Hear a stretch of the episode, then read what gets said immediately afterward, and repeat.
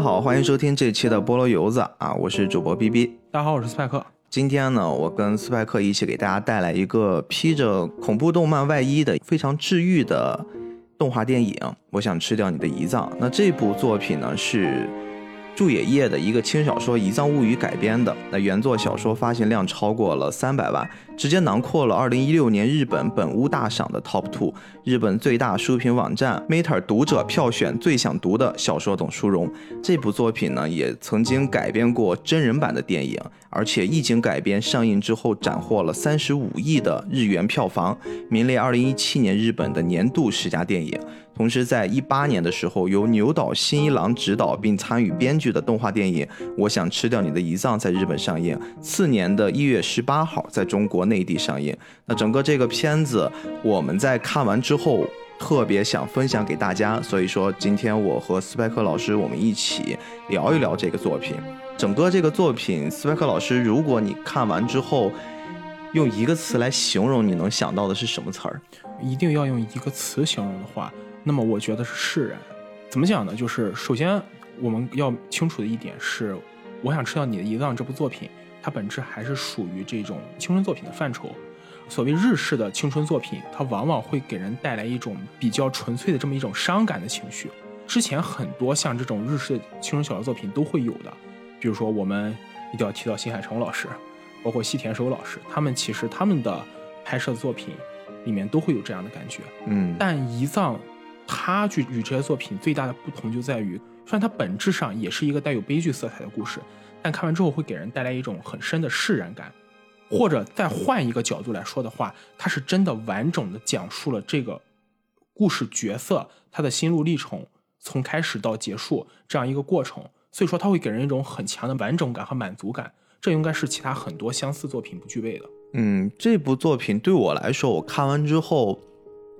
我不知道为什么脑海中浮现一个词儿叫回忆，我可能是刨除了剧情本身，它作者想带给你呈现的那部分悲剧色彩，刨除这些东西之外，我看到的是，我想起了从我这个年纪往回回去的那十年，甚至再早一点回去的那十五年，当时我所处的一种状态和我的，或许是像男主，也或许是像女主的那种心境。很少现在会有一个作品能把我往回拉了，因为像我们现在做的这个菠萝油子，我们更多的是说我们是给成年人做的动漫播客，对，它更多的是我们带着过去的一些东西，我们去展望现在，甚至往未来去看。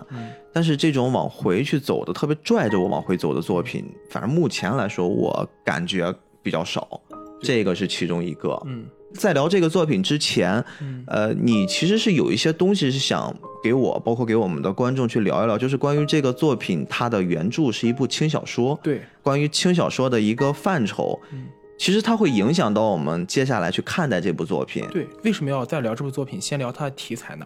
因为轻小说这种组成部分，包括它所呈现出来的一些故事，它本身会跟直接由漫画作品改编的故事有很大的不同，或者说给人体验感是不同的。漫画作品相对轻小说来说，它更注重的是图像的表现力。而当然，这里我们并不是说漫画作品它本身的剧本或者是它本身的剧情设计有问题，但是我们要承认，有相当一部分漫画作品，即使是在日本这样一个。动漫产业非常成熟的国家，有相当一部分漫画作品，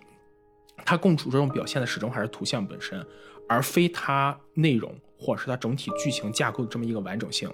像开始我们提过，说我想吃掉你的胰脏这部作品，它跟很多作品不一样的就是，它把整个故事讲得非常圆满，非常完整，会让人有一种看完之后释然的感觉，而不是像其他的一些作品会出现那种给人带来。讲完故事，我虽然感情很动人，但哭过之后，里面的很多细节我们会忘掉，而这其实就来源于轻小说作为一种艺术表现题材的它的一个相对漫画来说它的优势。轻小说最早诞生于七十年代日本，我们都知道七十年代日本恰恰好是日本动漫产业刚开始发展、正要向上攀升的这么一个时代。嗯，这时代诞生了许多大师，七十年代大师，比方说像《一个条九九》作者。然后包括你像当时的《凡尔赛玫瑰》这样一些经典作品，还有包括《九阳雄彦》，包括我们之前聊到鸟山明、韦条斯，他们真正开始崭露头角都是在七十年代。虽然说漫画这种形式在这个时候对日本国民来说已经很普遍了，但也有一部分人注意到了这样一些问题。漫画作品像我刚才说的，它更加注重是图像的表现力，它本身的剧情有很多作品本身的剧情它相对更薄弱一点。对于喜欢看图像的这些观众来说，当然是没有问题。但如果相对一些更注重于它情节的了解，或者它其中一些要素构成的这样的观众来说，他们可能就会觉得，如果你情节不够完整，会让我失去阅读下去欲望。在七十年代中后期的时候，一般认为当时有一个朝日文库，朝日文库就和集英社当时的一个编辑，这里我们要着重提到一个人是菊地秀行。菊地秀行这个人，他应该算是日本早期的一个比较出色的这么一个动画导演兼脚本，就是兼编剧。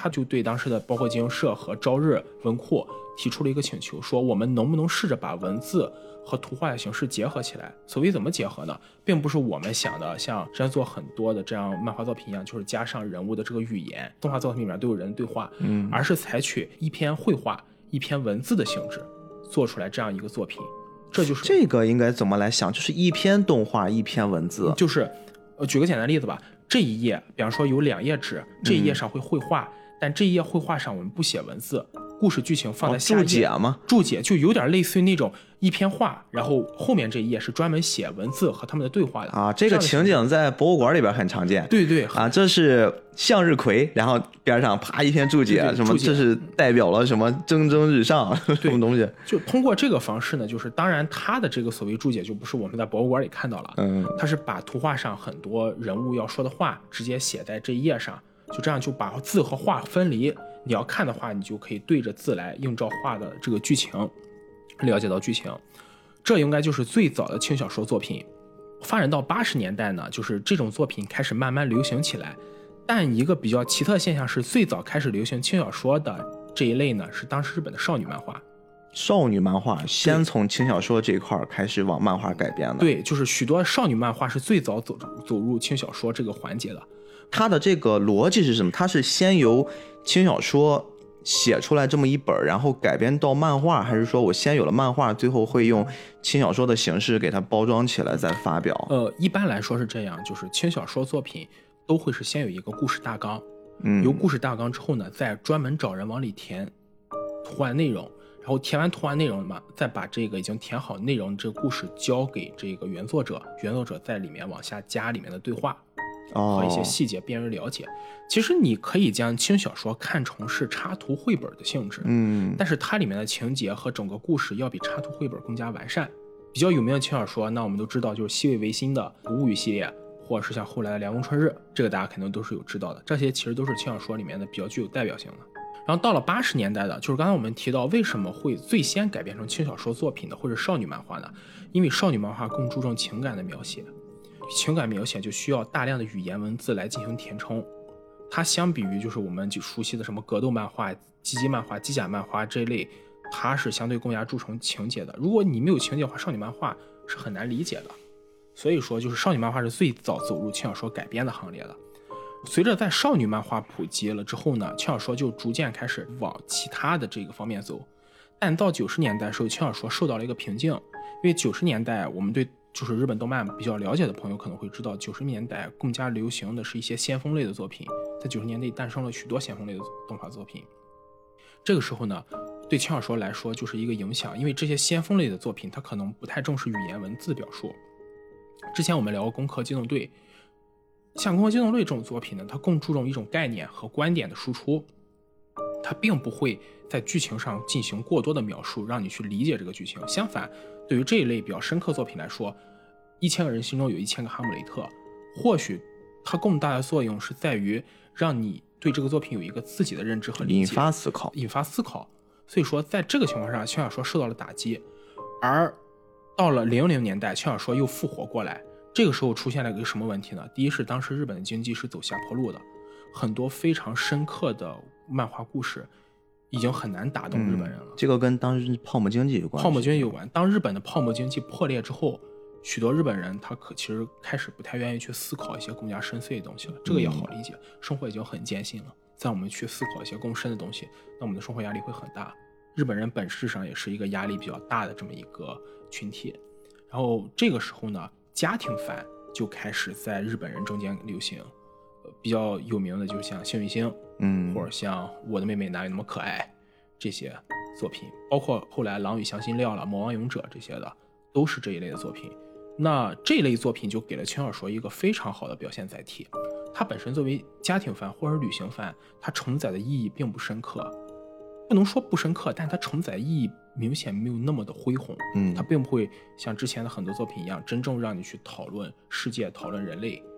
那这样的作品，它可能就还是会回到跟少女番有点相似的地方，就是它更加注重于情感的输出。注重情感的输出，其实就需要大量的文字注释。所以说，从这个时候开始，轻小说才开始真正流行起来。包括后来有了比较著名电击文库办的这本轻小说真厉害这样一个，就算是一个这样的活动或比赛吧。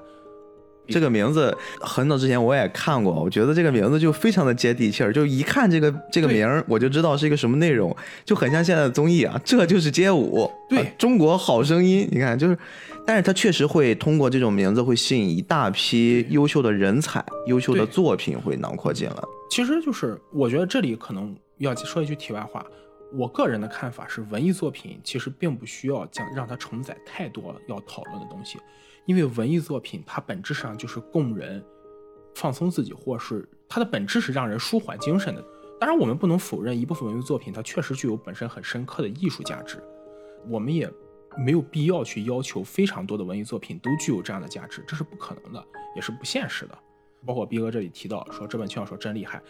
这个名字就非常符合轻小说的名字。对你去看非常多的轻小说名字都会那种很长，但是一句话就把这个故事介绍出来。对对对比如说什么甘城光辉游乐园，包括我在这里怎么怎么着，或者还有那种什么。我转生到史莱姆身上的日子，像这样的名字，就是一句话把这个故事描述出来了就可以了。嗯，这其实就是轻小说本身的这么一个历史沿革。而当我们去看《我想吃掉你的胰脏》的这部作品的时候，我们就会看到这个名字就非常轻小说，一句话就点出了整个故事的一个主线。但是，一开始很多人看都会觉得这是一个恐怖片儿，所以开头我也会介绍我说，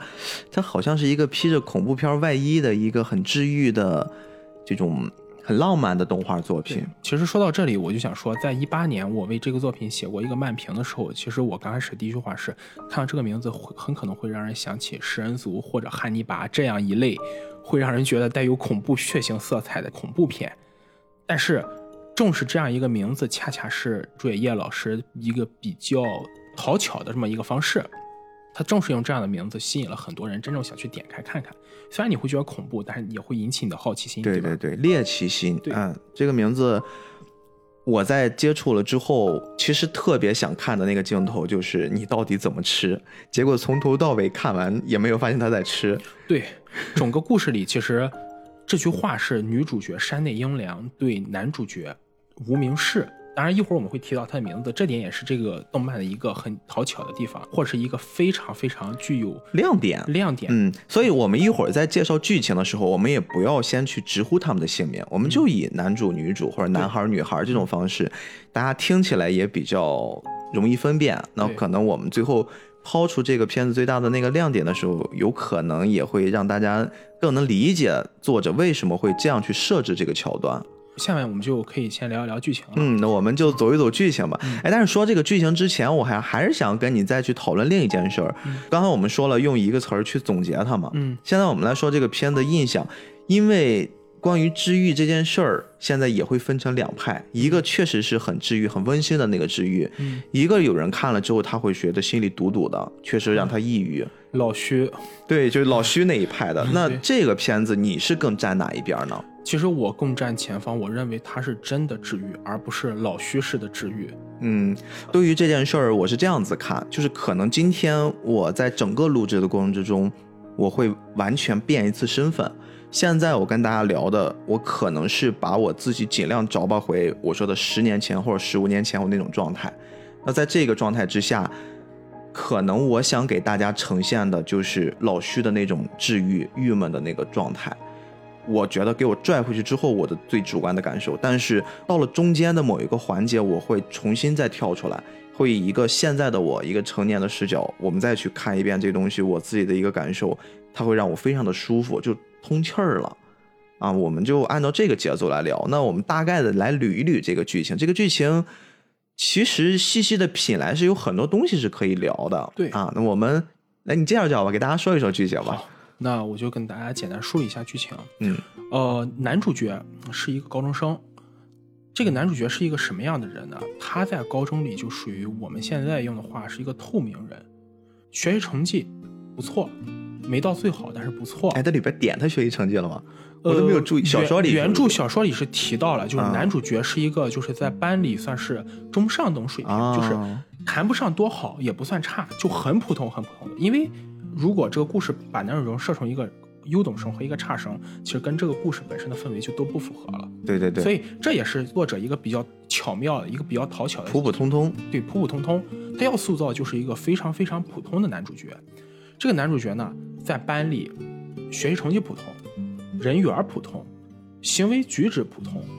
在老师的印象里也很普通，属于那种就是他的所有行为都会让你完全留不下印象。假设如果我们跟这样一个男主在同一班里，可能二十年后同学聚会的时候，会有人觉得这个人存在过吗？或者说我们是不是少叫了哪个人？没有啊，就没有这个人，会给人这样一种这就是这个哥们如果去打篮球，就变成了黑子的篮球，就是这种逻辑。对。啊，就完全一透明人在班里的存在对。嗯，嗯，其实这样的人，我们生活中应该也不会少见，不管是在班里了，包括在公司里了，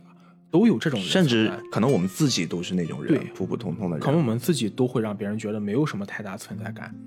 照常理说，这样一个人身上是不可能有任何戏剧波澜的。即使作为一个作者，也不可能真正去塑造这样一个主角。我们去看到的很多故事，或者作者都喜欢塑造的，都是那种一上来就非常有特色的主角。只有这样子主角才能抓人心。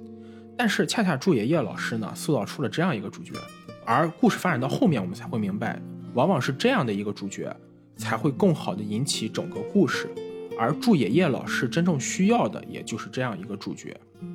某天，男主在图书馆里随便借书翻书的时候，发现了一样东西，这个东西叫共病文库。嗯说是文库，但其实是一本日记。嗯，说白了就是我把我生病的过程记录下来，这么一本本儿。对，啊，就叫共病文库，这是当然是日语的说法，我们嗯直接用汉字翻译过来了。这个日记本上写了一个什么样的故事呢？写了一个人，一个女生，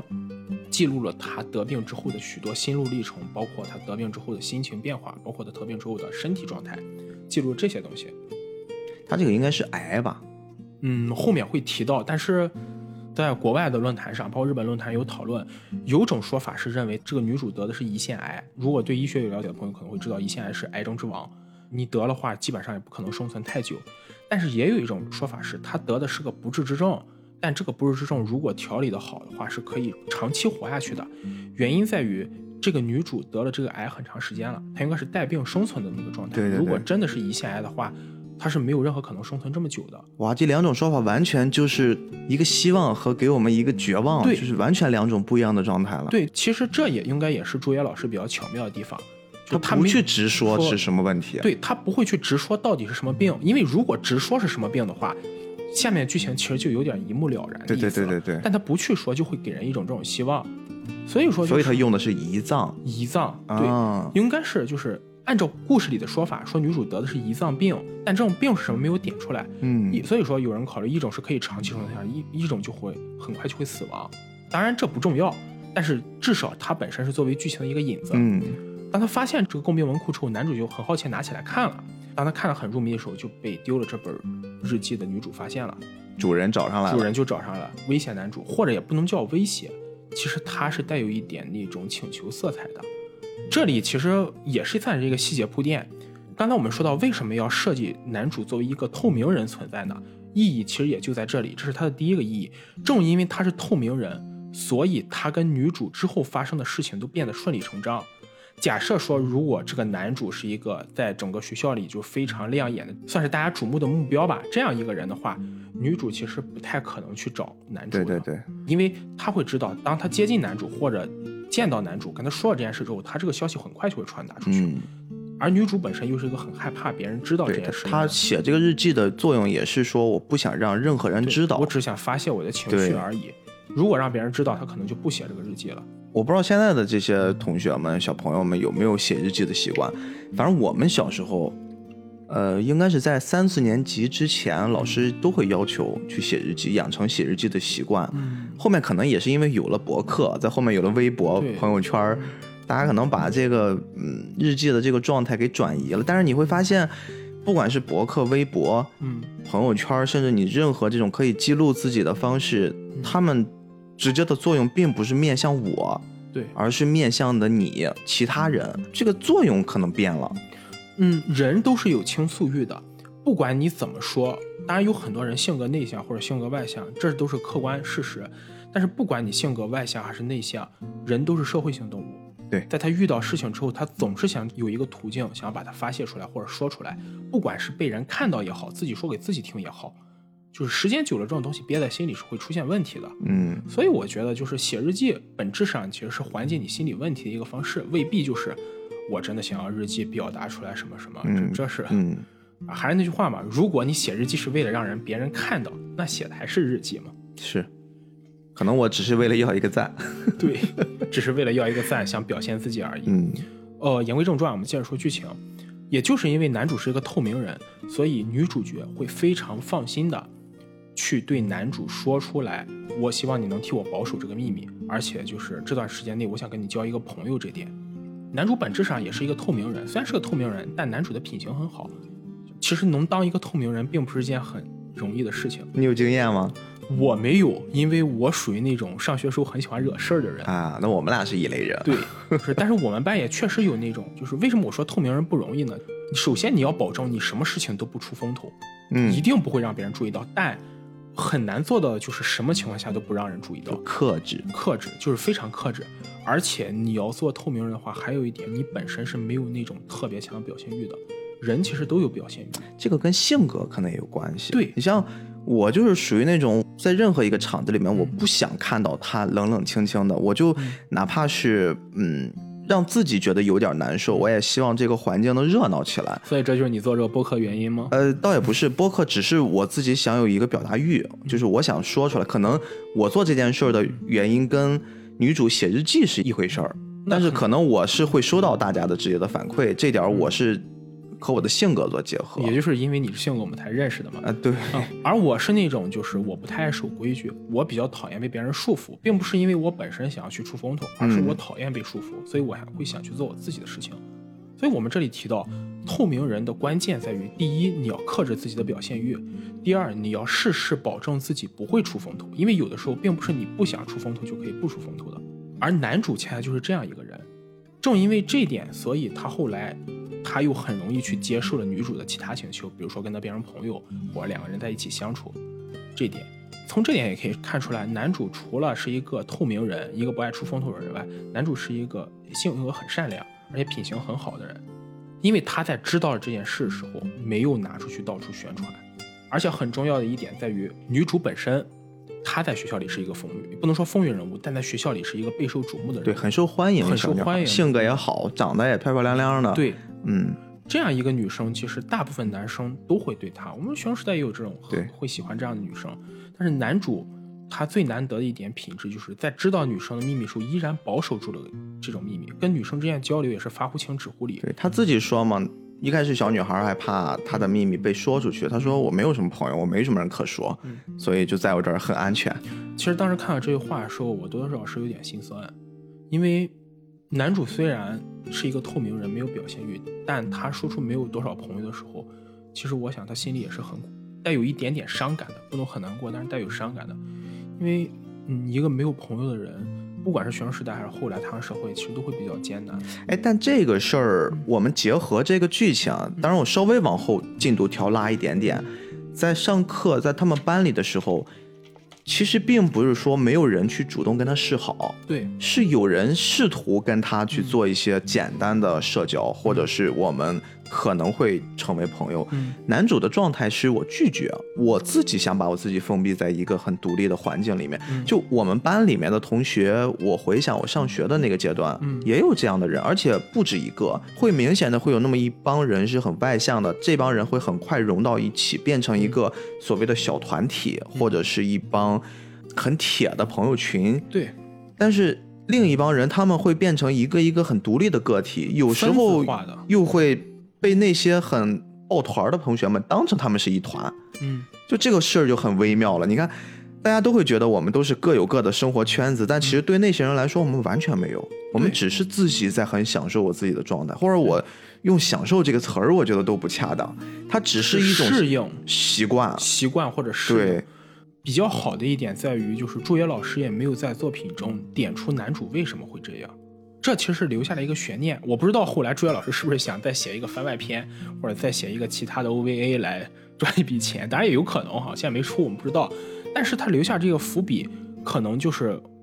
借助男主这个性格为之后女主，因为这个故事不只是男主改变女主，女主也改变了男主。对，这样一个互相改变过程，留下一个伏笔和一个影子。他不是一个愿意去交朋友的人，而是更喜欢把自己封闭起来。至于什么原因不知道，但这是一个客观的性格现实。然后后来呢，女主和男主之间的交流越来越多，慢慢的两个人都开始改变，而男主其实也喜欢上了女主。你你认为是喜欢了？我认为其实是一种喜欢。一会儿这个点我们可以着重的来讨论一下。对，嗯，我认为其实是我没有用爱情，我只用喜欢，因为我觉得男主其实对女主多多少少是有仰慕之情的。这种仰慕之情，我们不能把它理解为就是爱情，我认为不是爱情，但是一定是一种仰慕，一种默默的关心或者喜爱的，我是这样一种理解。然后呢，就是男主就问了女主，主说他身体的这一系列事情。这个片名叫《我想吃掉你的胰脏》，女主跟男主最开始接触说的就是这句话，所以片名它是这么来的，才叫《我想吃掉你的。他的这个解释也很有意思。他一上来会跟一个陌生人，当时他们关系还没有那么亲近啊，会跟一个算是刚认识的一陌生人说：“你听没听过一种说法？当你身体有一个部分是坏掉的时候，你去吃掉某一个部分，嗯哎，就可以好。很像是那种同学或者孩童时期的那种。”朋友之间互相去传的小传说，但我们原则上都知道那是不可能的。对，呃，另外这件事儿还有一个说法，就是这个标题是“我想吃掉你的胰脏”。除了我们刚才说的这个解释，就是比较字面的意思的解释之外，还有一个部分就是，当我吃掉你的一部分的时候，你就可以住到我的心里。对，它会有这样的一层，就是更深层的东西。嗯，但是你看，从这个片子的一个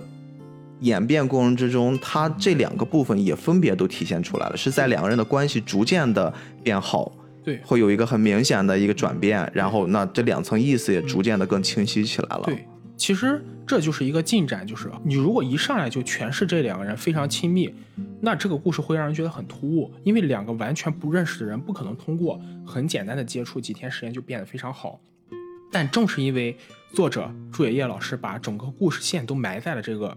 故事的进程中，所以我们会看到两个人都在慢慢的改变。嗯，我认为女主是从男主身上，接下来接下来我们会说获得某种力量，而男主也被女主的性格所改变。嗯，那都是怎么改变的呢？思海老师简单的举几个例子。这样吧，就是我说一个我在里面了解到的，就是我个人感受一个很深的细节。嗯女主有一个好朋友叫公子，女主没有把她得病这件事跟公子说，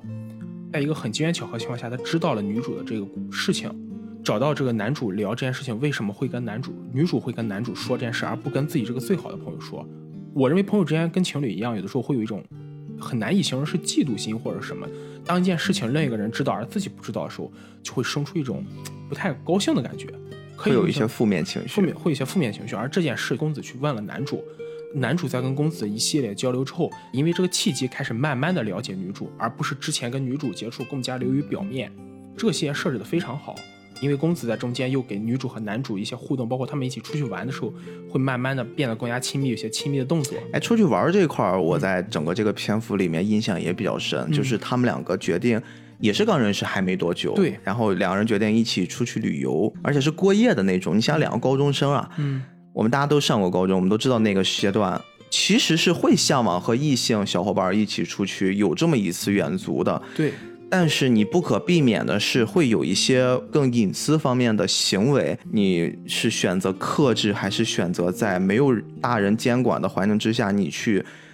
打破一些禁忌？嗯那在这里面，作者其实是描绘了一个机缘巧合吧？那那个酒店旅馆里面只有一间房了，还是一大床房，还不是标间儿，其实这是日本青春文学经常会经常会用的。对，经常会用的一个梗儿。对，然后两个人就没办法呀，就住到一起了。嗯同时呢，还一起要发生一些更加亲密的，比如说互相要去洗澡。洗澡的过程之中，这一块就是我当时在看那个篇幅，我觉得有点扎心的部分。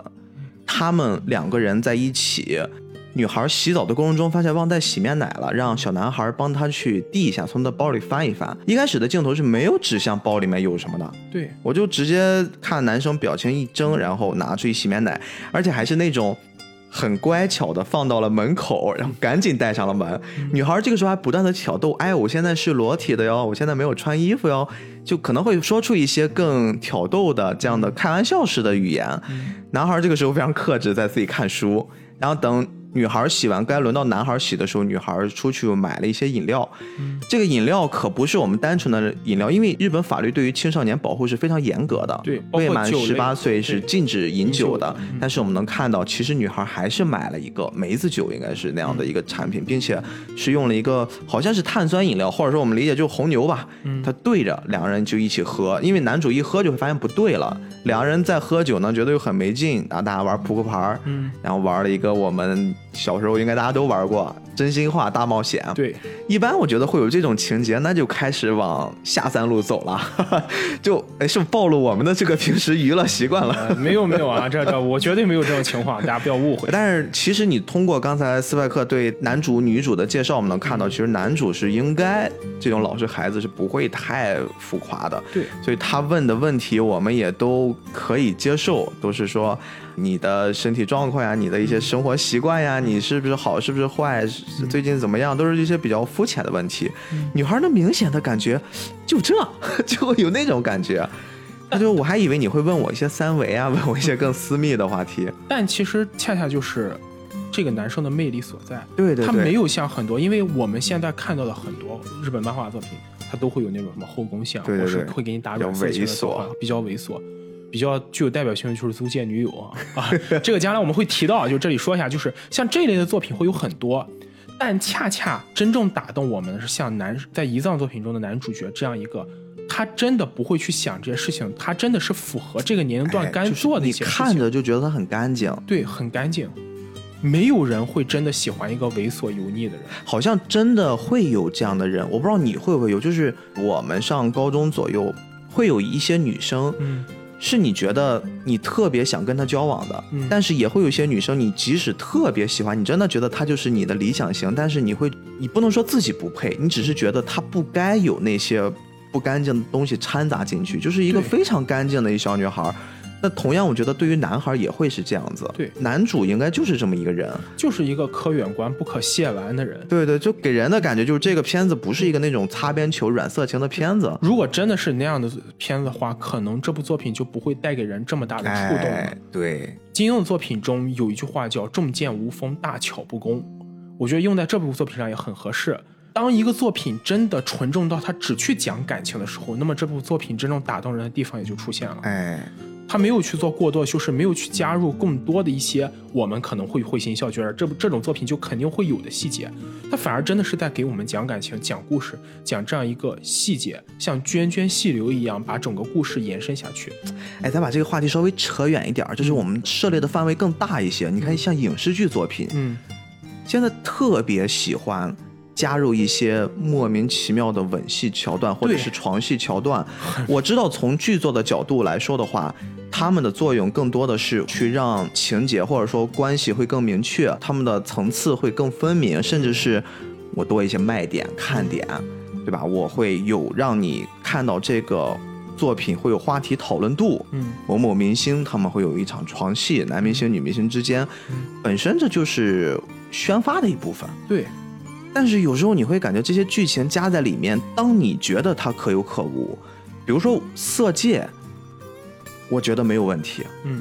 《色戒》里面的剧情是真的应该有那些东西啊。呃，是这样，就是像这种敏感戏或者这种，就可能我们会偏一些带有一些软色情细节的这些戏。我们区别它是否适合这个故事的价值，就在于它是不是真的推动了情节，而不是无谓对对对只是为了吸引人的眼球。这个就是我们其实我们要聊回来的那个重点了。你看这个片子，我即使没有那些东西，嗯，对于懵懂初恋或者是男孩女孩之间那种纯纯的爱、嗯爱慕，其实已经足够了。这些东西其实恰恰就是青少年时代真正的爱情需要有的东西，而不是夹杂了更多利益或者其他东西。大家扪心自问嘛，你高中你跟几个小姑娘上过床？你跟几个小姑娘有过一些更深的交流？其实是。不现实的。其实那个时候，你连跟女生牵个手都会心跳很久。对对对，所以我特别不理解现在的电视剧，天天就堕胎，然后就是那些什么生离死别。而且把这种故事称为青春剧，那其实是侮辱了大部分人的青春，因为大部分人青春根本就不可能有这些细节。对，那个时候对我们来说。真正重要的可能就是课上给喜欢女生传个纸条，哎，或者早晨上学的时候给她买个早餐，连在操场上散步，跟她一起散步都要心跳很久。对对对对对，谁又会真的油腻到像某些作品拍的那样呢？对，就是我考个试是吧？咱了，我们不点名了，接着说故事。其实就是伴随这样情节的加深，男主和女主之间的感情越来越深，越来越深。但是故事的另一个转折也就发生在这个时刻。当男主真正想表现自己的心意给女女主角的时候，女主角去世了。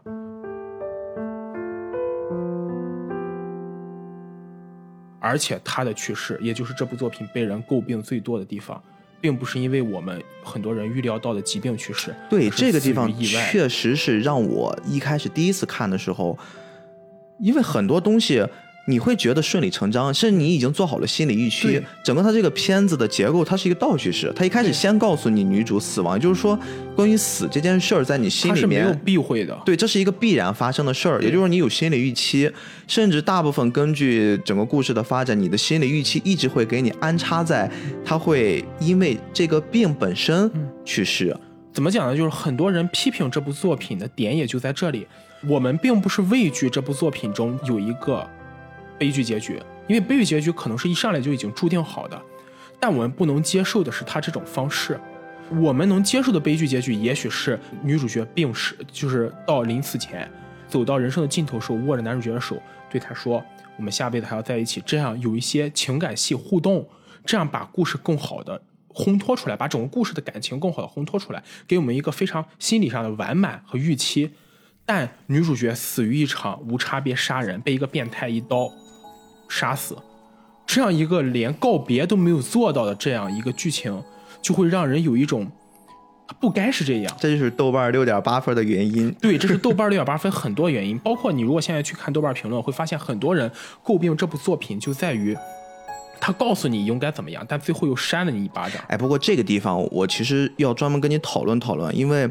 我看了看。那个真人版的，嗯，真人版其实，在处理这块的时候，我认为会比有一说一啊，会比动画巧妙一些。你看，动画处理是在整个这个篇幅比较靠前的时候，就男主对女主还没有那么强烈的感觉的时候，就家里。各种事儿熟视无睹，妈妈在那边放着一电视背景音啊。我们这个城市里面最近出了一杀人犯，他自己走上去了。对，但是你知道，你你只要是看的片子，但凡稍微多一点，你一定知道这里面的这个信息。它一定会对后面产生影响的，也就是说，这就是一个伏笔了。对我当时就已经知道，这杀人犯绝对不是说一个新闻这么简单，他一定会对这个故事产生影响。但是我确实没有想到是这么快。我们可能没有预料到他会直接决定女主的生死，对。但我们一定会猜到这个故事对下面很多细节有关系，甚至我们可能会想，这个杀人犯遇到男主和女主。男主角为了替女主，对对对对，我也也会有这个想法。当时我其实是这么认为的，就是可能死的男主角反而会先死前面，但没想到后来给的一个剧情居然是一刀把女主角。但是你看真人版是怎么处理的？真人版是两个人在图书馆的时候，他们在讨论关于生和死的话题。你像两个高中生啊，讨论生和死的话题。然后呢，男主会问那个女主说：“哎，你真的会死吗？”然后女主会很自然的拿起一份报纸，嗯，她说。你看，就像这个杀人犯一样，嗯，你不确定你的明天会是什么样子，你不确定你什么时候会死，嗯，其实女主我们会既展现了她的那种心态、自我调节的能力，嗯，我虽然得病了，我知道我命不久矣，但是。你也不能说你没得病，你就可以活得安安稳稳，因为这个世界是存在意外的，这个世界是存在各种各样的不确定因素。不确定因素，所以说这个杀人犯的这个事儿一直在报纸里面，结合他那个情境，哎，我觉得就会很自然，就是至少不会 像那个背景新闻专门给你播出来的那一小段广播那么突兀。就是那段处理其实也算是动漫里一个跟真人比说稍微差一点的，而且。实事求是的说，这部作品是虽然动漫和真人都比较优秀，不能说非常优秀，但肯定是比较优秀的作品。但它也是少有的动漫作品要比真人作品差一点，因为大部分的漫改作品、轻小说改的作品，都是真人版会比动漫版稍微差一些。对，但其实这不影响，这点不影响不影响。后来男主角知道了女主因为这件事情去世，然后这个故事大致就是这样。他这儿还其实有一个特别心疼的一件事儿，男主其实那个时候已经完全是把自己敞开了，包括他已经开始接受别人，他想去跟女主表达出来自己的感情，因为当天正好是女主出院的日子，对。然后他们就准备约定在以前一起喝过咖啡的一小咖啡店里面嗯。去相见，嗯。并且男主最后发出了一条信息，也是这个作品最开始的一条信息，嗯。是发给他的最后一条，叫“我想吃掉你的胰脏”。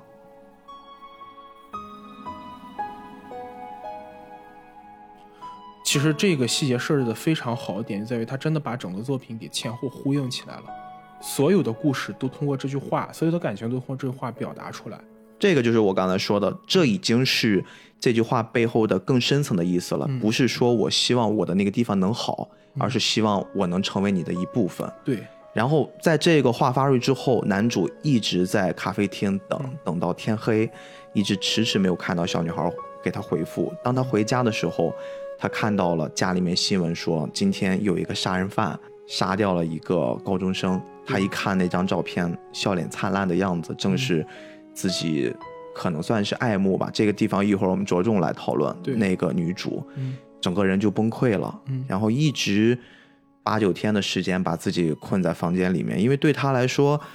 可能他的这辈子那是他最好的朋友，他的前半生已经没有什么可以去谈心、去交流的人，好不容易打开心扉，而在整个故事的最后，其实这个时候我们就可以说说他们的名字了。我认为这女主和男主的名字，其实对整部作品也是起到了一个诠释作用。女主叫做山内英良，男主叫做志贺春树。为什么这里会说男主和女主对整个作品的氛围或者剧情起到了一个很好的诠释？因为山内英良中有英字，樱花在日本文化中的意义很多人都知道，是在最灿烂的时候就会凋谢，对，这其实就是暗示了女主的命运。她是一个非常优秀的女孩子，但是她的人生就被这种不可控和不可预知的事件支配。她没有放弃对生的希望，但是依然在这种氛围中走完了一生。而男主的名字叫做志贺春树，樱花是在春天开放的。可能这个故事本身的寓意就是志贺春树把山地英良生命的那一部分放到了自己身上，这样慢慢的活下去。他真的就变成了女主生命中的一部分，替女主走完剩下的人生，去看更多的风景，经历更多的事情。嗯，这个也是女主的一个很美好的希冀，并且她把这个部分其实是写到了她的日记本里。男主在想到了这个事儿，就在家里面把自己关起来的一段时间，嗯因为他连女主的葬礼都没有参加。当到第十天，他决定要去女主家里面拜访一下他的母亲，因为他想去看一看那本日记。其实，在女主临死之前，她曾经也拜托过自己的母亲，她说：“我死之后，能不能让母亲把我的这本日记给到一个人？当然，这个人她没有告诉母亲，她说这个人一定会来的，一定会来跟你要这本日记的。嗯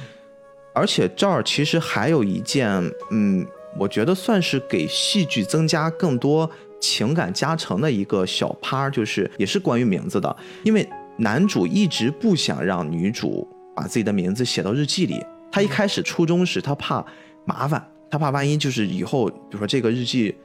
在他死后曝光了，里面会出现太多他的名字，会给自己带来麻烦，这是他最初期的不想交朋友的那个状态。嗯那也就导致女主遵循他的这个建议，我就是确实我没有写进去，嗯导致呢，他的母亲根本不知道到底谁会来取到这本日记，只是说我致你，给你写的。前面记录的是他每天每天啊一些生活状态，跟男主真的自己亲身经历的完全互补了。就有一部分是男主感受，他看到了日记，知道了女主的感受，嗯两个人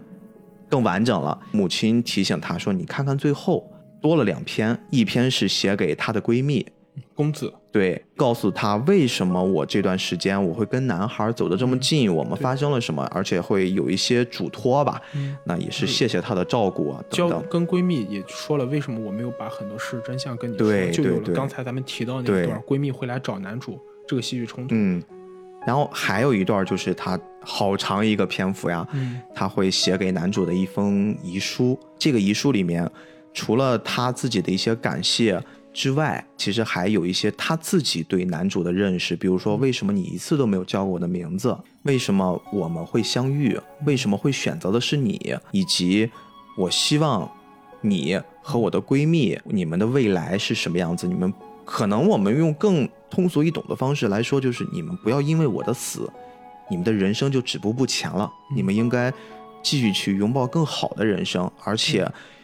我希望能看到你们的改变。他一直在强调，一个是选择，一个是改变。那这个部分，男主其实看完了之后，而且包括你这边那个画面，其实非常有意思。他不会再用我们很传统的一边讲的这个旁白放闪回，他用的是一些很抽象的，就是《小王子》，因为他们里面牵扯到一本书叫《小王子》对。用的是《小王子》里面那种画面，男主和女主在一个很抽象的星球的表面，那互相的被吸引，我觉得是像这种感觉，互相的去倾诉，并且在看这封信，女主在读旁白的时候，男主会时不时的插上一些，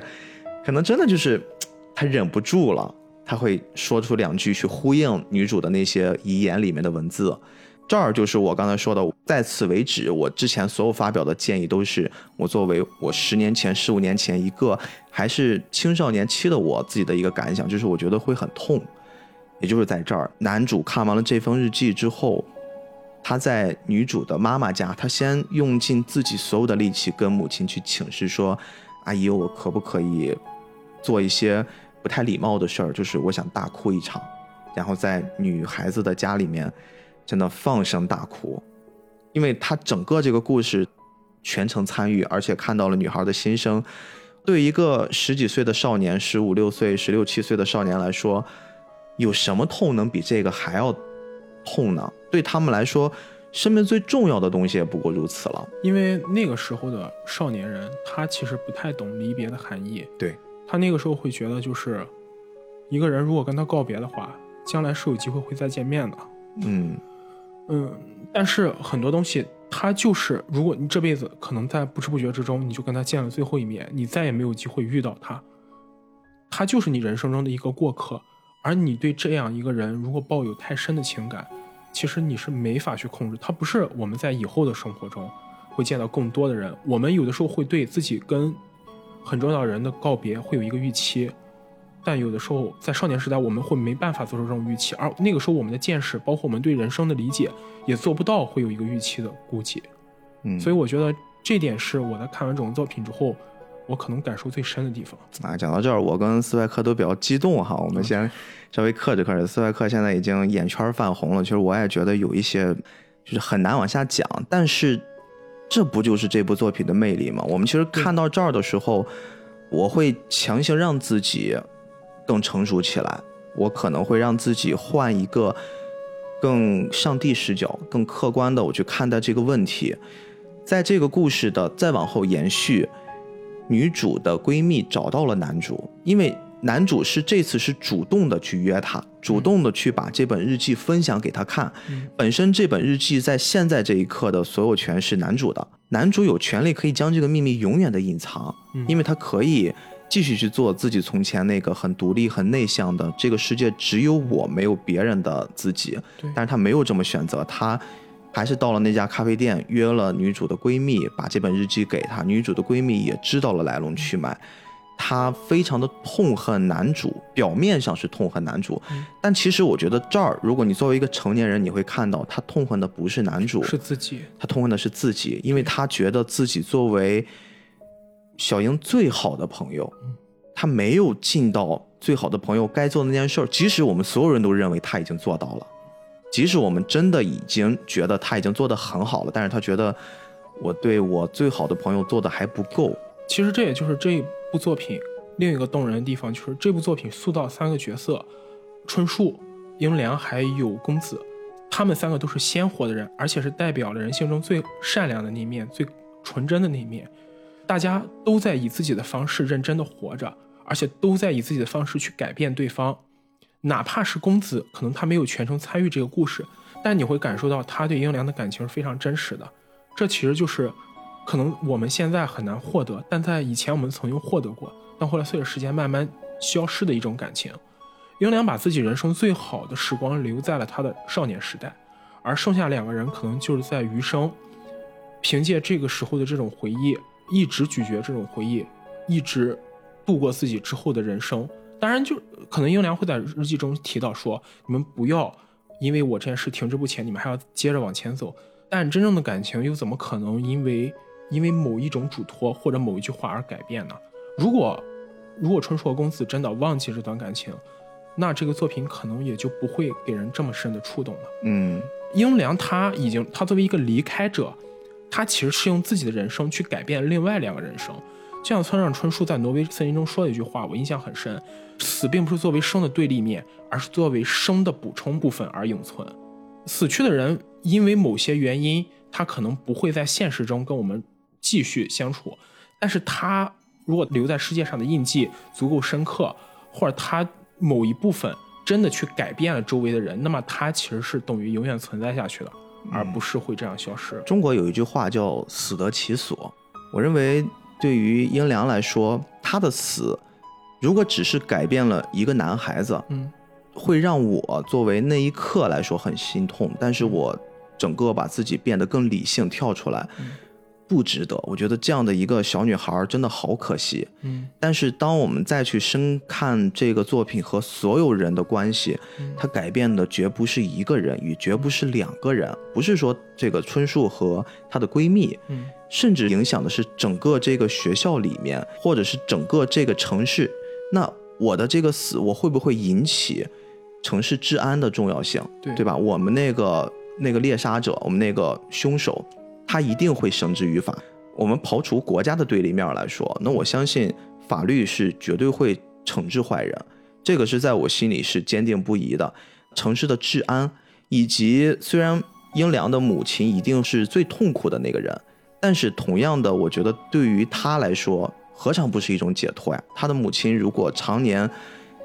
承受在一个状态，是我的女儿得了不治之症，而且随时有可能面临死亡。对，而且这种不治之症，它不是那种意外，它立刻就就像这种事情意外立刻就没有了，而是会给人一个长期的心理压力。像是倒计时一样，但是你又看不到头。不管是我们周围或是新闻上，我们都见过那种投入了很多金钱去治疗一个不治之症的孩子，或者是一个不治之症有一个亲人这样的家庭，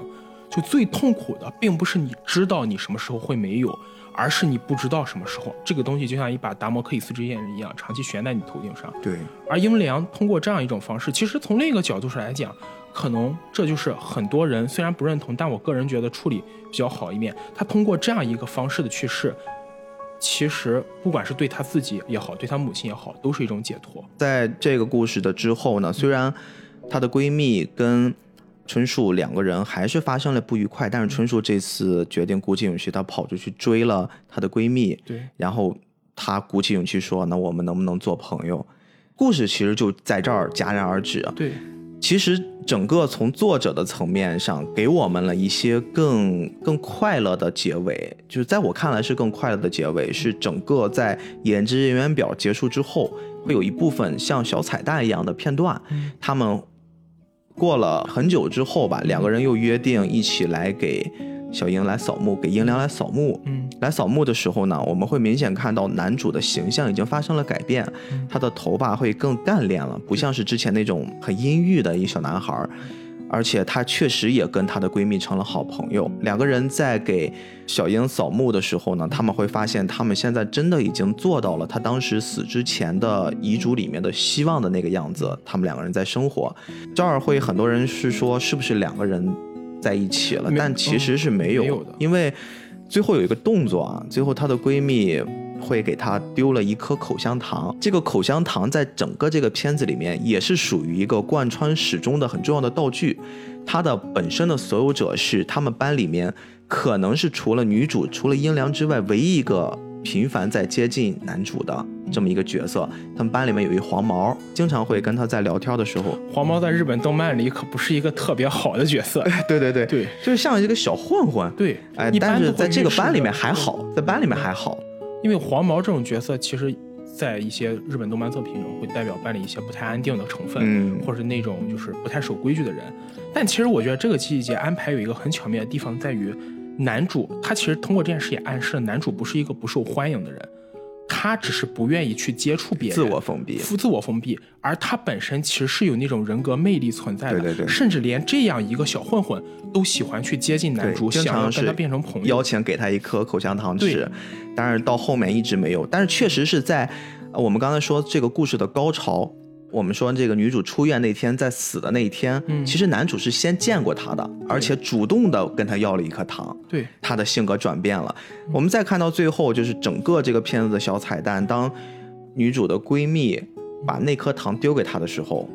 我认为她可能也找到了自己喜欢的心仪的那个对象，就是她没有跟男主在一起，她可能会更喜欢的是那个人。如果真的安排她的闺蜜跟男主在一起的话，反而这个故事就会给人一种俗套感了。对，正是因为没有这种感觉，才会让人感受到更加真实的感情，就是就是男女之间恋人以下，对朋友，呃有达以上，恋人未满。对，这个故事真正解读的其实就是一种非常纯粹的感情。我们不一定一定要变成恋人，甚至我认为男主和女主之间可能也没有特别深厚的走到爱情那哎一步。我们就来聊聊这个话题。我刚才其实你说过，他们可能不是爱，嗯是喜欢。嗯，我其实后来品品，我觉得也也有道理。首先，在那个年纪，嗯我们都可以想想，我们懂爱吗？可能现在很多人都不懂爱。爱情跟喜欢是两个截然不同的观念。喜欢只是你对这个人有仰慕之情，你可以同时喜欢很多人，不管男是女。你小时候有没有听过一个很中二的话，叫什么？喜欢是浅浅的爱，爱是深深的喜欢，就好像是类似这种的。有点像 QQ 签名，对吧？对对对对，就应该就是 QQ 签名。我看过这句话，肯定就是那个时候，就是像什么杀马特之类的，而且还要用火星文对对对。火星文一定要用火星文。对，但其实这就是说明，就是那个时代，那个时代的我们，就是不管是我们还是日本高中生，不管哪国高中生，青春都是一样的。青春我认为是没有国界的，青春的感情也不会有什么其他因素在限制，我们的感情就是很单纯。而这部作品精彩地方就在于，它讲的是单纯的感情，就像我们最开始说的，它没有那么多对人物本身的一些什么情感特别浓烈的诠释。这其实也是日本文化中一个非常重要的分支，就是暧昧。这个故事很好的诠释一种暧昧感，很多东西都是欲言又止，尽在不言中。包括刚才逼哥你说的，最后弄了一个口香糖在那里，就这些很多很多的细节铺垫出来，才构建出了这样一个完美的故事。而这样一个故事，才没有被很多其他因素所打扰，形成了一个我们认为很俗套的青春故事。而我们现在很多，不管是日本青春故事也好，我们本国青春故事也好，他们过度注重浓烈情感的表达，而忽略了很多东西，它的魅力就在于意犹未尽上。你刚才说了一个词儿叫暧昧，嗯，暧昧这个词儿，说实话，在现在这个时代已经成了一个贬义词了。暧昧本身，我认为它是一个中性词，对，但是你会发现，词而已。你会发现暧昧这个词所使用的场景，你跟那个女孩很暧昧，你跟那个男孩很暧昧，你们俩在工作的时候很暧昧。他放到一个场景里面，你总觉得它现在的导向是一个不好的，但是你有没有发现，暧昧这个东西的本身作用的那个人，他的状态如果是一个纯洁的，或者他的状态是一个没有掺杂的任何杂念的前提之下，就没有那么深的欲望。这才是这个词儿本身所该有的东西。我们经常说一个男人和一个女人之间产生了暧昧，然后大家都会在期待接下来发生的事儿。对，可能我想看你们两个出糗，我想看你们两个发生一些难于言语的一些事情。这个事情不该作用于暧昧之后，暧昧就在那一刻，或者两个人的关系相处，我觉得它是一种互相呼应的情绪。对，很多人会带着，比如说男人打着暧昧的旗号去跟一个女人，但其实我就是一海王，我可能只是想占你一点便宜。我认为这不是暧昧，这是耍流氓。其实暧昧本身的价值，或者在我们心中的形容与否，就是看暧昧本身是否夹杂了欲望。如果暧昧仅仅是一种情绪的表达，是种欲言又止，是种想得到，但是却又小心翼翼，那么它就是很美好的东西。但这种暧昧对我们来说，可能只会存在于学生时代了。对，因为这个是非常重要的当你走上社社会的时候，你会发现太多的东西在控制你的内心。所有的东西，它除了你想达到的这个目标和需求之外，它总有其他的一种东西在羁绊着你，或者是利益关系，或者是金钱关系，或者是权力关系，总会有一个额外的一个分量在拽着你。对，就你那个东西不纯粹。日本的文学家夏目漱石在当年他教学生的时候问学生：“爱情该怎么表达？学生想了很多种方式，最后问夏目漱石，夏目漱石说，爱情就是你对你喜欢人说一声“今晚月色真美”。我觉得这部作品就很好的诠释这句话，嗯所有的感情都在不言之中，没有任何一个突兀的、激烈的表达，但到最后依然可能打动人心。真正的青春片或者真正表达情绪的作品就该是这样，而不是那种所谓的我要用多么激烈的，或是所什么霸道总裁，我要向你证明什么。其实不需要证明，真正爱情或者更宽泛点，真正的感情，它怎么需要很强烈的证明呢？你想对他施加的那个对象，他自己是会感受到的。如果你通过各种的手段去证明，只能说明一点，你本身的感情也并不纯洁。我说一说我的这个观点，其实到了刚才我说我已经很明显的区分开现在的我是谁了。如果我现在作为一个成年人，我再来看这个作品，包括说他们俩之间的关系，我认为啊，他们曾经发生过一个很激烈的，算是肢体接触。嗯女孩本身是以为要开一玩笑，会挑逗一下男孩子，他会说：“嗯，我真的就是我死之前有一愿望，我想找一个陌生人，并且这个陌生人不喜欢我，我想跟他去发生一些超友谊的关系。”然后两个人在抵在墙角，然后男主这个时候会有一个很明显的情绪变化，后来直接会把女孩压上床，嗯但是也只是喘着很粗重的气，没有做任何事儿。我认为就从这一刻开始，这是他们两个关系的一个很明显的分界点。在此之前，我认为两个人不存在爱情，甚至不存在喜欢。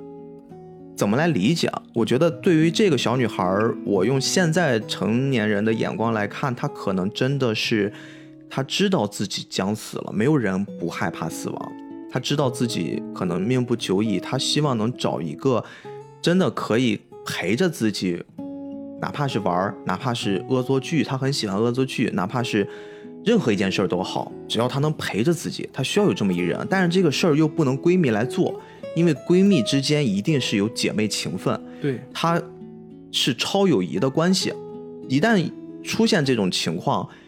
就会有很多事儿是不方便做的。所以说，他需要有这么一个角色。这个角色可能他会用着一种，我认为啊，坏坏的心思，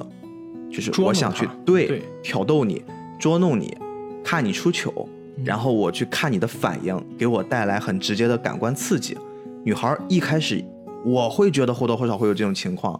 男孩呢一开始更是，你想想他在最开始知道了面前的这个小女孩命不久矣了，刚开始是面无表情的，哦，关我什么事儿？东西还给你，我不会说的，我走了。一点情绪波动都没有，他是这样的一个男孩子。最开始，慢慢的随着两个人的接触，会更深入的了解彼此，其实就是给了对方更多了解自己的机会嘛。然后慢慢的，大家互相去产生影响，互相去改变的时候，你会发现，女孩对男孩的心思和男孩对女孩的心思，大家都在变。男孩非常纯粹，因为从来没有人走进过他的心里，现在有了，甚至没有人想要试图了解我对他怎么对对想。虽然有那个黄毛，但是男生和男生同性之间的感情跟异性之间是完全不同的。对，所以对他来说，他一定会产生小悸动的。我们大家都是男孩子，嗯，大家都经历过那个阶段。而且又是一个这么优秀的女生。对对对，面对这样的一个人出现在你的面前，你当然会会产生情绪变化。所以说，他的那一刻把他压在床下，浑身在颤抖，他其实是在做的是这个思想斗争，他是在做的是我要和之前的我在战斗。这个是我作为现在的角度来看。那同样对于女孩来说，她其实说的那一刻，她说的那个跟你开玩笑的那个话，我认为是她是在化解一种尴尬。这个尴尬是我们再往前抛一点点剧情，他们其实曾经在外面淋过雨，而且她跟她的前男友其实发生过一些矛盾。这个矛盾是前男友两个人其实已经分手了，但是他还是会在他们家周围徘徊，而且又撞见了男主在他们家里。其实前男友刻画也非常有意思，就是整篇作品没有真正的细节去刻画前男友的形象，但是通过很多的片段描写，其实会刻画出她前男友对英良依然还是一个关心的态度。对对对，就是这部作品这个细节做的也非常好的点就在于，它其实没有刻画出来一个真正的，就是当然除了那个作作恶的杀人犯之外，没有真正一个负面角色，就是大家都在以一种方式，哪怕不被对方理解的方式去关怀着对方。女主角英良没有把自己的病情告诉公子，而春树在公子来质问自己时候，依然隐瞒了女主的一些事情，就是没有把女主不想要他说的事情告诉公子，哪怕他知道因此被人误会、被人误解，他也没有去说。而公子在最后得知了这个情况之后，会去跟男主道歉，会去跟男主说之前我有很多事情可能误会你了。然后男主也会因为这件事去跟公子分享原本属于他和英良的一些秘密，共享回忆。共享回忆，他认为这些东西应该让公子知道，因为公子其实也是一个在英良人生中产生过巨大作用的人。嗯，就是包甚至包括刚才我们提到的英良的前男友，在他们分手之后，依然以自己的方式关心着英良。好像是他们曾经那个她的闺蜜会埋怨过，说你为什么最后没有跟我去旅行？然后她把这个事儿委托给了春树。春树好像在小说里面会描写，她确实跟闺蜜一起去旅行，但是没有同时居住，就是又去了他们当时玩过的那地儿，也是算是满足了她这么一个愿望。通过这些细节描写，我们就可以看出很生动的，就是春树也好，公子也好，英良也好，他们都是这样的人，他们都是本性很善良的人，都是会因为这个去为别人付出，为别人去思考的人。就是因为这样美好的人可能会消失，而他消失之后依然在改变着活着的人。这个故事才会显得这么的动人。嗯，然后我就说，从那个关键的转折点的后半部分，嗯，我现在看来，他们也不是爱情，他们是有了爱情的迹象，但是他们都在克制。女孩克制是她知道自己命不命不久矣，不想给男生造成伤害。她她想抽离出来，她说即使这事儿我自己压在心底，我不要让你知道。男孩的克制是在哪儿？他不希望让女孩产生负担。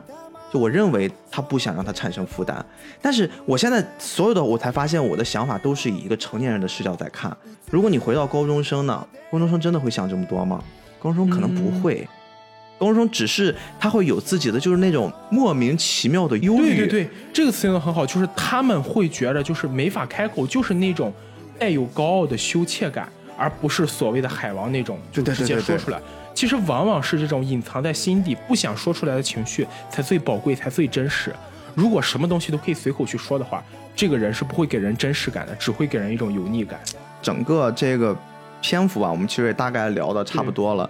反正我目前的感受就是，这个片子或许是一个被低估的片子，它可能不止六点八这个程度。我我要这么说，就是豆瓣上，我这里可能有用豆瓣朋友不要骂我啊，我一定要说。豆瓣上对许多片子的评价其实是过低了，嗯，真的有很多片子它本身的这个评分其实要更高一些，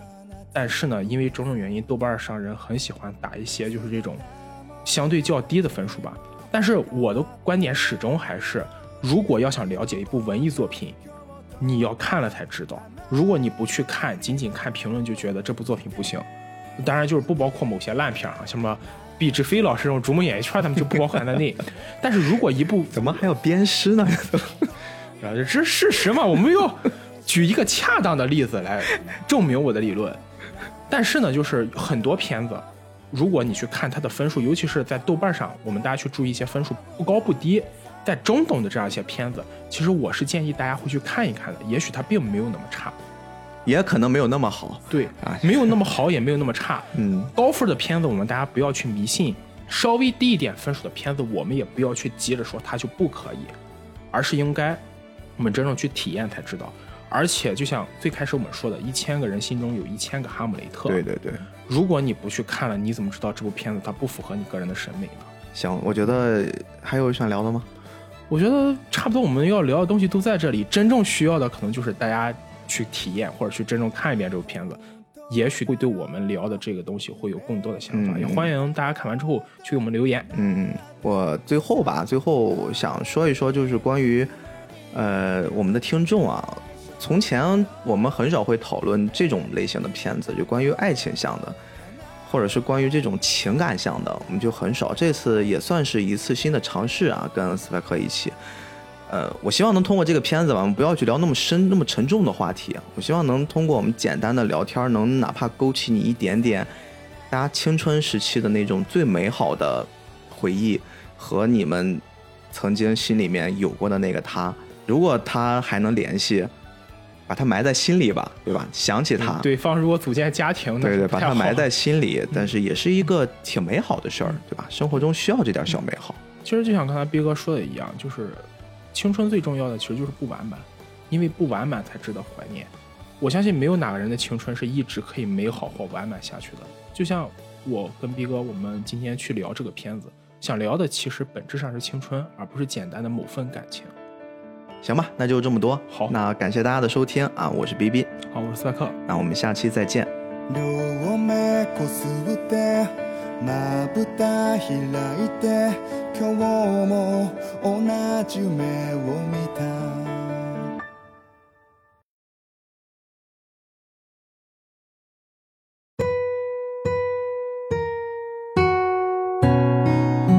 这是最后一部分，写给你。你的名字我可没有写在上面哟，因为你跟我说过不准写的嘛。我好不好呀？这本日记本就送给你了。我已经跟妈妈打好招呼了。我在日记里给很多人都留了想说的话，是给大家看还是干脆扔掉，就由你来决定吧。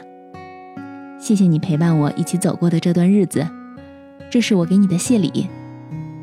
我的日记已经写到啦。其实那天与你在医院巧遇之前，我就一直在注意你了。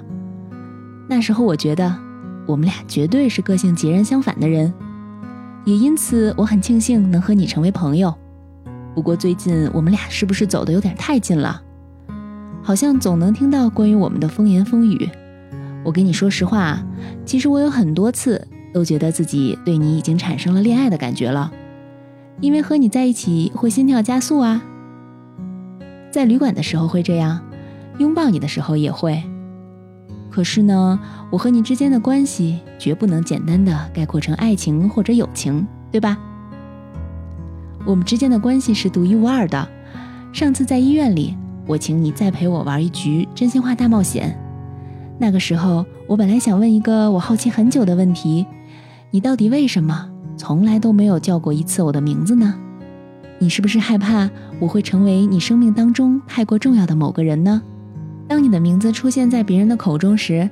你就会想自己在对方心中占据着什么样的位置？这是你的兴趣，对不对？所以啊，你也怕叫了我的名字后，心里会不自觉的给我留下一个位置。你非常清楚我早晚有一天会消失，所以你不敢把这样的我当成朋友或者恋人。我是不是猜对了呢？要是猜对了，你记得要在我的墓前多放些贡品哟。于是我也就像你一样，赌气不叫你的名字。你发现了吗？不过我并不是说这样胆小有什么不好，因为我其实呢也很想成为你这样的人。在我眼里，你真的是非常厉害的人呢。我这个人的魅力，都是多亏有身边人的影响才能被激发出来。人不都是这样吗？受了环境的影响，才能塑造出自我。就像我之前说的，与别人相处就是我活着的方式。但是只有你，只有你一直在独立的活着。你生活的重心不在于和别人打交道，而是在于探索你自己。所以你才有了独特的魅力。我也想拥有专属于自己的那一份独特的魅力。就在那一天。就是你向我坦白说你为我担心的那一天，你对我说希望我能活下去的那一天，我第一次意识到我自己作为一个独立的个体所存在的意义。之前我一直觉得自己和大多数高中生没什么两样，只不过我在这个世界上停留的时间会比大多数高中生要短那么一些罢了。所以啊，我这样无足轻重的人，能得到你的关心，真的特别高兴。不管是做朋友还是恋人，你其实都完全没必要和我有什么联系。可你在那么多人之中，却选择与我并肩而行。这十七年来，也许我一直就是在等候着你对我的关心，就像樱花在盼望着春天的到来。我跟你说，我一直想赶在死前告诉你，你这么好，好到我愿意把你指甲里的污垢煎成茶喝下去。只是这种话不太好说出口，对吧？我和你之间的关系啊，单靠语言已经根本形容不出来了。所以呢，我想了别的表达。虽然这么说你可能不太情愿，但是我还是，我想吃掉你的胰脏。我要忘了